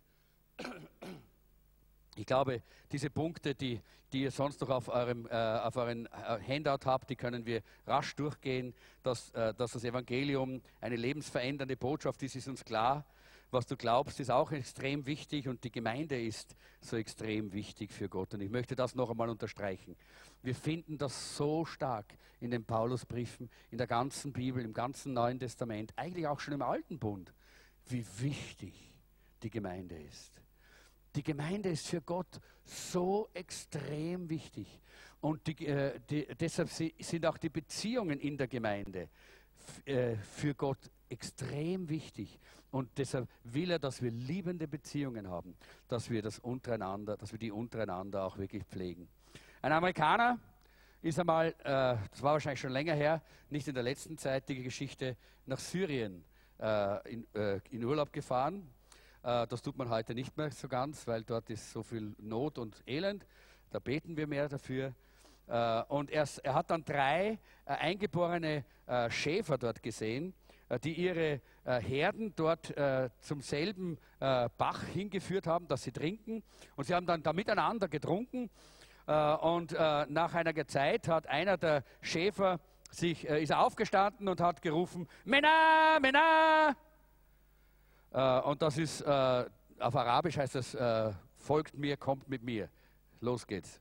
Und seine Schafe sind alle miteinander gekommen und sind ihm dort auf den Hügel hinauf äh, gefolgt. Der nächste Schäfer hat dasselbe gemacht, aufgestanden, hat gerufen und seine Schafe sind ihm nachgefolgt. Jetzt hat sich der, äh, die, dieser, dieser Tourist gedacht, na, aber das kann ich auch, oder? Mena, mena, ja, das kann ich auch. Ja? Das hat er sich schon gemerkt. Und jetzt hat er zu dem, zu dem dritten Schäfer gesagt, du gib mir deinen Turban und gib mir da deinen, äh, deinen Umhang äh, und deinen Stab und dann werde ich mit den Schafen jetzt ein Stückel gehen. Gell? Und der hat gelacht und hat ihm den Turban gegeben und den Mantel gegeben und den Stab gegeben. Und der hat sich hingestellt und gesagt, Männer, Männer, Die Schafe sind aber gestanden. Männer, Männer! Und die Schafe haben nicht einmal mit einem Urwaschel gewackelt. Nix. Ja. Haben sich nicht bewegt. Und dann hat der, der, hat der, äh, der Tourist dem wieder den Turban gegeben und seinen Umhang und gesagt, du, äh, wie ist es? Folgen die Schafe überhaupt nie einem Fremden? Und dann hat er gesagt, na eigentlich nicht. Die, die Schafe kennen die Stimme ihres Hirten, die folgen keinem anderen. Nur, ja, manchmal schon. Manchmal werden Schafe krank und dann folgen sie irgendjemandem. Jedem, jedem, der da ist. Und Leute, das hat mich so angesprochen in Bezug auf die Gemeinde.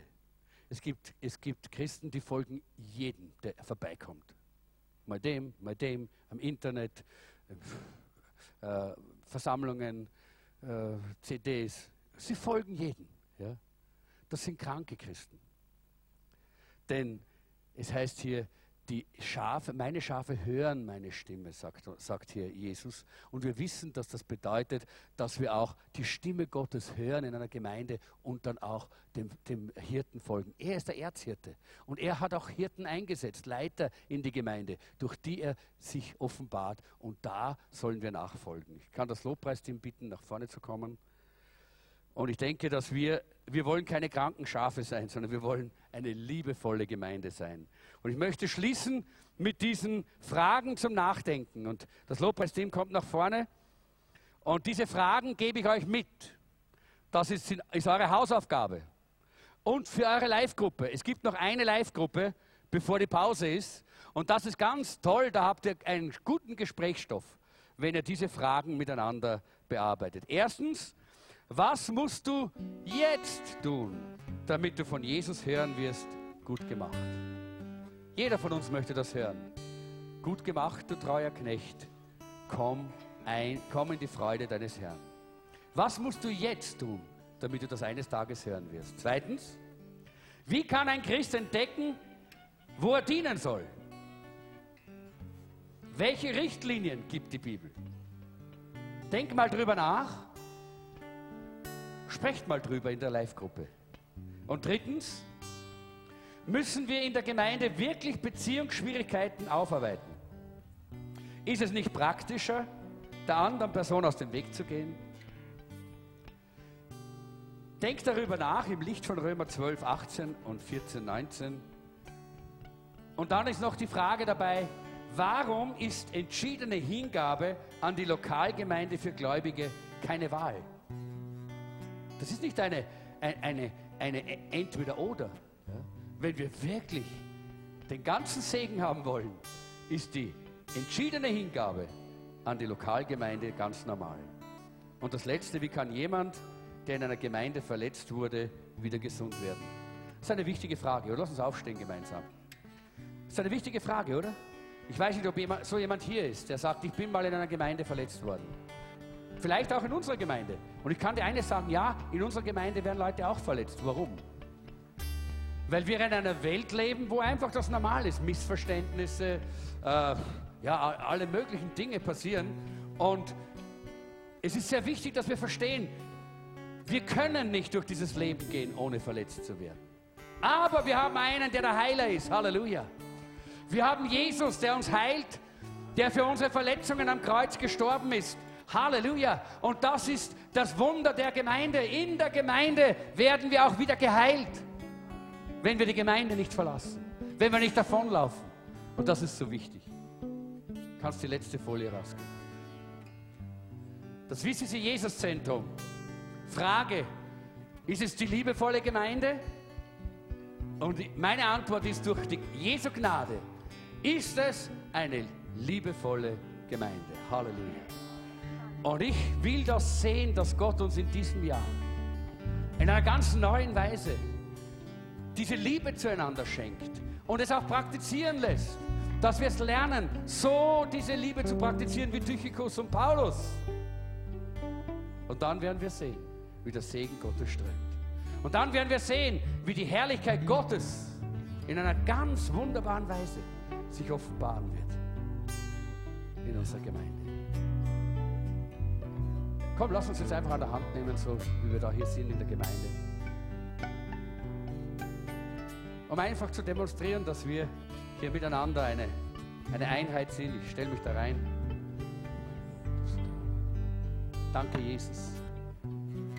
Denke mal daran, dass diese Verbindung jetzt nicht nur eine Verbindung der Hände ist, sondern eigentlich eine geistliche Verbindung. Jesus hat sein Leben gegeben damit dieses Band der Liebe unter uns gebunden und geknüpft wird. Und die Bibel sagt nicht, dass wir es binden sollen, sondern dass wir es bewahren sollen. Es ist da. Lass es uns bewahren. Wir sind eine liebevolle Gemeinde. Lass es uns bewahren. Lass es uns leben. Herr, ich danke dir, dass wir eine Gemeinde sein dürfen, in der deine Liebe fließt, in der du dich offenbarst, durch deinen Heiligen Geist. Dein Heiliger Geist hat deine Liebe in unser Herz hineingegossen, sodass wir einander lieben und segnen können in einem übernatürlichen Maß. Ich danke dir dafür. Hilf uns zu lernen von den biblischen Vorbildern, von einem Tychikus, von einem Paulus. Herr, wir wollen lernen, was es heißt, einander zu lieben und einander zu segnen. In diesem Sinne, Herr, segnen wir einander jetzt als Gemeinde, als Brüder und Schwestern in unserer Gemeinde. Danke, Jesus. Und wir wollen jetzt auch das Abendmahl miteinander feiern als ein Zeichen unserer Liebe. Unserer Liebe zu Jesus und zueinander. Vielleicht können wir den Tisch hierher bringen. Dankeschön. Und wir wissen, dass der Herr Jesus in der Nacht, bevor er gestorben ist, das Brot genommen hat und er hat es gebrochen und gesegnet. Und das wollen wir jetzt auch tun. Und ich möchte die bitten, die jetzt das Abendmahl austeilen werden, dass sie nach vorne kommen. Ich weiß nicht, wer angesprochen worden ist. Niemand. Dann kommst du, Maria. Schauen wir, schauen wir. Äh, Johannes, Dankeschön. Ja, Gabi, kommst du bitte? Und wir werden jetzt einfach dieses Abendmahl miteinander teilen. Das heißt, wir wollen miteinander am Tisch des Herrn sein. Denn der Herr Jesus hat das Brot gebrochen mit seinen Jüngern und hat gesagt, herzlich hat es mich danach verlangt, mit euch diese Gemeinschaft zu haben. Wir werden jetzt das Brot hier brechen in der Vorbereitung für das Abendmahl und dann werden wir es austeilen.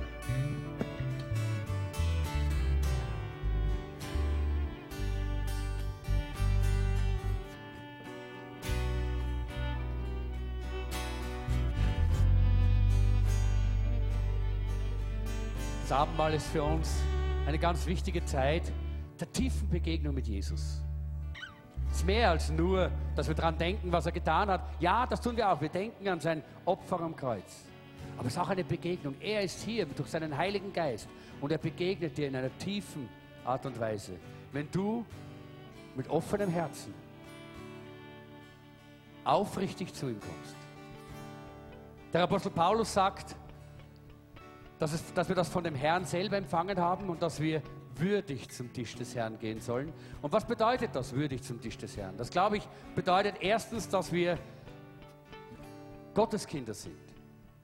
Wir laden nur diejenigen ein, mit uns das Abendmahl zu feiern, die Jesus Christus in ihr Herz aufgenommen haben. Wenn du das noch nicht getan hast, ist jetzt die Gelegenheit. Denn die Bibel sagt, wie viele ihn aufnehmen, denen gibt er die Macht, Gottes Kinder zu werden. Denen, die an seinen Namen glauben. Wenn du noch niemals dein Leben Jesus Christus vollkommen in die Hände gelegt hast, dann sollst du das jetzt tun oder du sollst das Abendmahl an dir vorbeigehen lassen. Auch, dass wir in Ordnung sind mit Gott, dass wir nicht in Sünde leben, ist wichtig. Das, glaube ich, bedeutet das. Aber du musst nicht wegbleiben vom Abendmahl, wenn du irgendwann mal versagt hast, zu Fall gekommen bist. Nein, du kannst jetzt kommen, denn 1. Johannes 1, Vers 9 sagt, äh, wenn wir unsere Sünde bekennen, ist er treu und gerecht und er vergibt uns alle Schuld und reinigt uns von aller Untugend. Du kannst jetzt deine Sünde bekennen, nicht Menschen, dem Herrn. Und er reinigt. Und drittens bedeutet das auch in der Gemeinde gute Beziehungen zu haben. In Ordnung zu sein mit Bruder und Schwestern in der Gemeinde. Das bedeutet das auch. Und wenn etwas zwischen dir und deinem Bruder oder einer Schwester nicht in Ordnung ist, dann sagt uns Jesus selber, dann sollen wir zuerst, bevor wir das Opfer bringen oder das Abendmahl nehmen, in diesem Sinn, im Sinne, zuerst in Ordnung kommen mit unserem Bruder, mit unserer Schwester.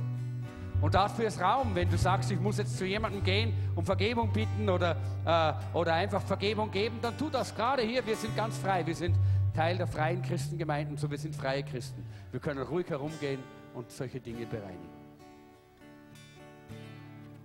Und wenn das alles in Ordnung ist in deinem Herzen, dann lade ich dich ein, dass du das Abendmahl nimmst mit uns.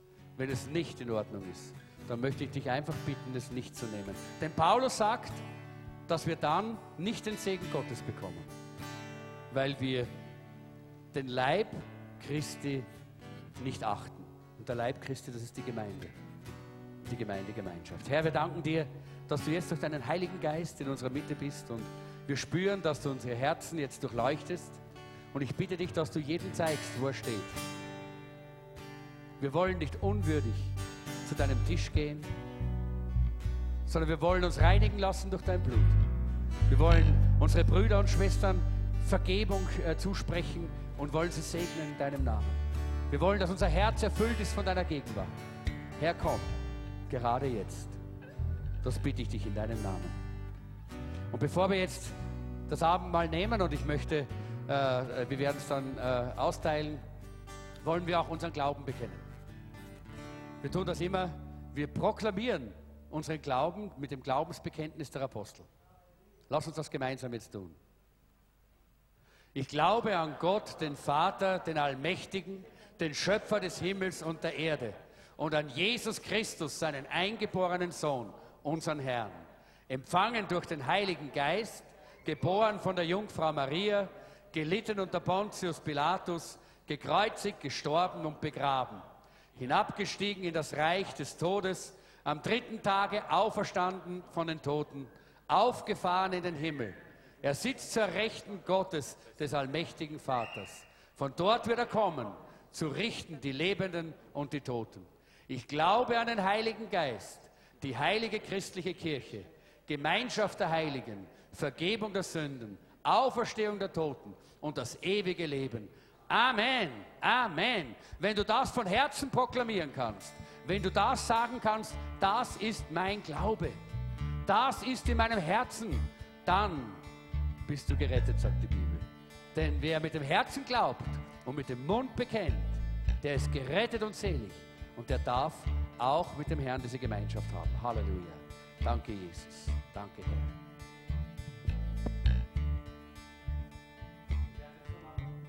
so machen, wir teilen jetzt das Brot und den Becher aus und jeder nimmt es und hält es in der Hand und dann wollen wir es gemeinsam segnen und gemeinsam äh, dann nehmen.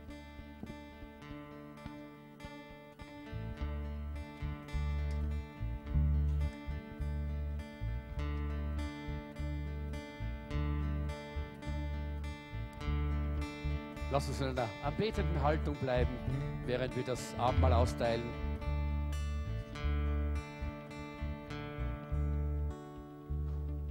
Vater, der du bist im Himmel, geheiligt sei dein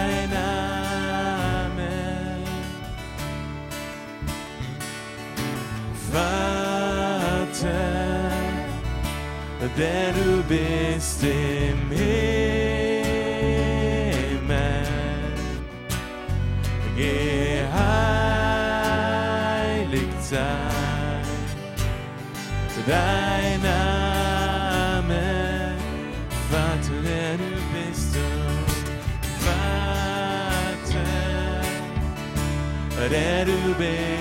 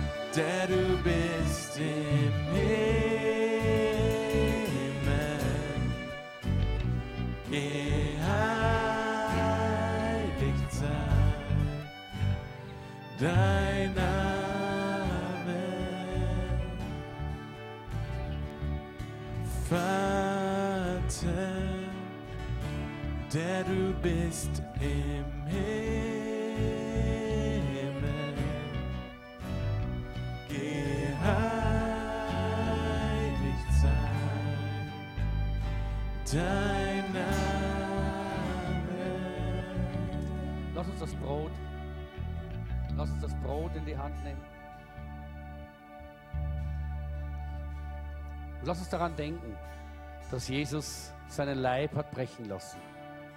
So wie dieses Brot gebrochen worden ist, hat er sich brechen lassen, freiwillig, hat er sich selber gegeben.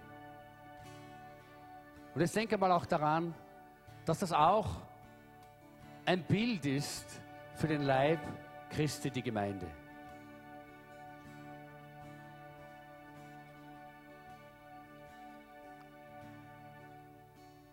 Und wenn wir dieses Brot essen, dann wird es eins mit uns.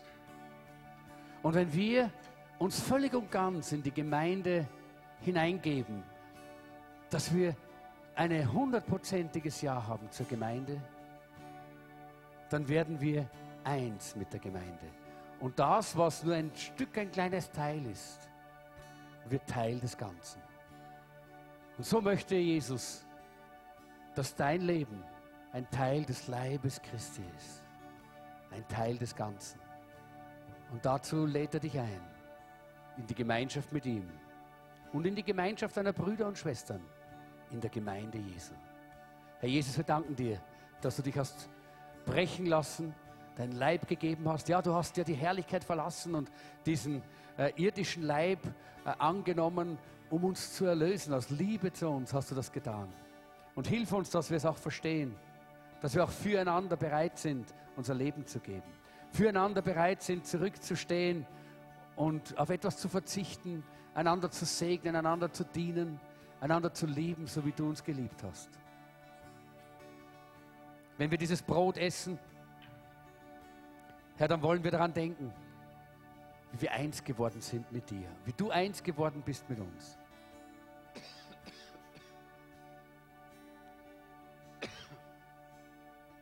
Und so wie du dieses Brot gesegnet hast, segnen wir es im Namen Jesu. Und du hast gesagt, nehmt und esst, das ist der Leib, der für euch gebrochen wird. Lass uns essen.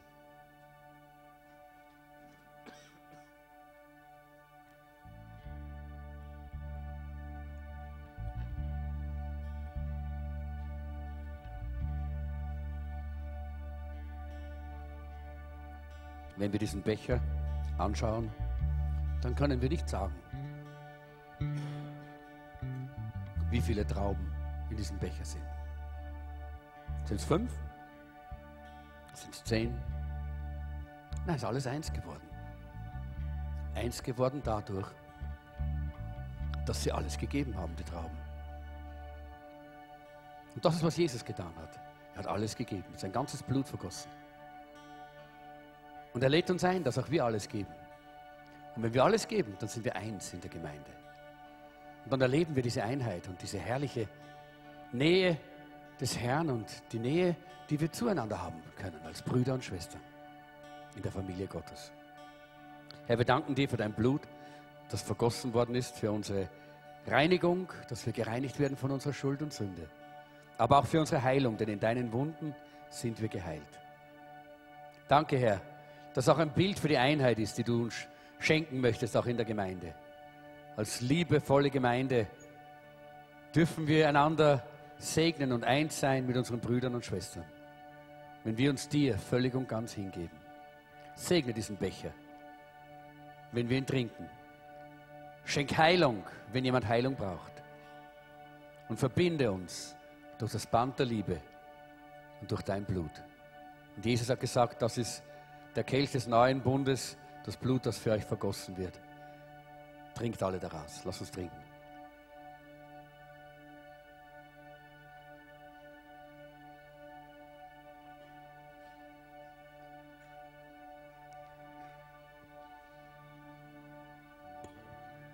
Halleluja. Wer ist heute gesegnet worden? Yes. Dann möchte ich dich heute ermutigen, dass du den Segen heute noch weitergibst. Wir wollen heute das praktizieren, was wir gehört haben. Amen. Die drei Namen, die du am Anfang begrüßt hast, die segne jetzt beim Rausgehen. Okay? Ich möchte, dass wir jetzt einfach im Gebet abschließen, dass wir den Herrn um seinen Segen bitten für diese Woche, dass wir der Segen sein können, den, zu dem er uns gemacht hat. Amen. Und dann singen wir einmal noch Halleluja, wir lieben dich, Jesus. Danke, Jesus. Herr, wir wollen dir heute danken. Wir wollen dir danken, dass du uns beschenkt hast, gesegnet hast, zu uns gesprochen hast. Vater, ich bitte dich, dass du uns die Gnade schenkst, eine liebevolle Gemeinde zu sein, liebevoll und fürsorglich. Herr, dass wir einander lieben, dass wir einander ermutigen, dass wir aufeinander zugehen, Herr, so wie du das eigentlich selber getan hast. So, Herr, wir wollen dich einfach bitten, dass du uns zu einem Segen sein lässt, Herr. Wenn wir hier rausgehen und die ganze Woche, Herr, lass uns ein Segen sein für jeden, dem wir begegnen. Herr, wir wollen dieser Segen sein, Jesus, für den du uns in diese Welt hineingestellt hast. Danke, Herr. Wir lieben dich und wir preisen dich von ganzem Herzen. Amen. So, wenn wir jetzt zum Abschluss dieses Lied singen, dann sing es mit ganzem Herzen und im Anschluss daran gibt es wieder unten unser Café. Und wenn du das erste Mal oder das zweite Mal da bist, dann lade ich euch ein. Draußen gibt es so eine, ein kleines Eck, gleich wenn man links hinausgeht. Dann, das ist unser VIP-Corner. Dann bist du herzlich eingeladen. Dann bekommst du heute gratis zu essen und zu trinken. Und dann kannst du gerne unseren Pastor und unsere Leiterschaft kennenlernen. Amen. Sei gesegnet.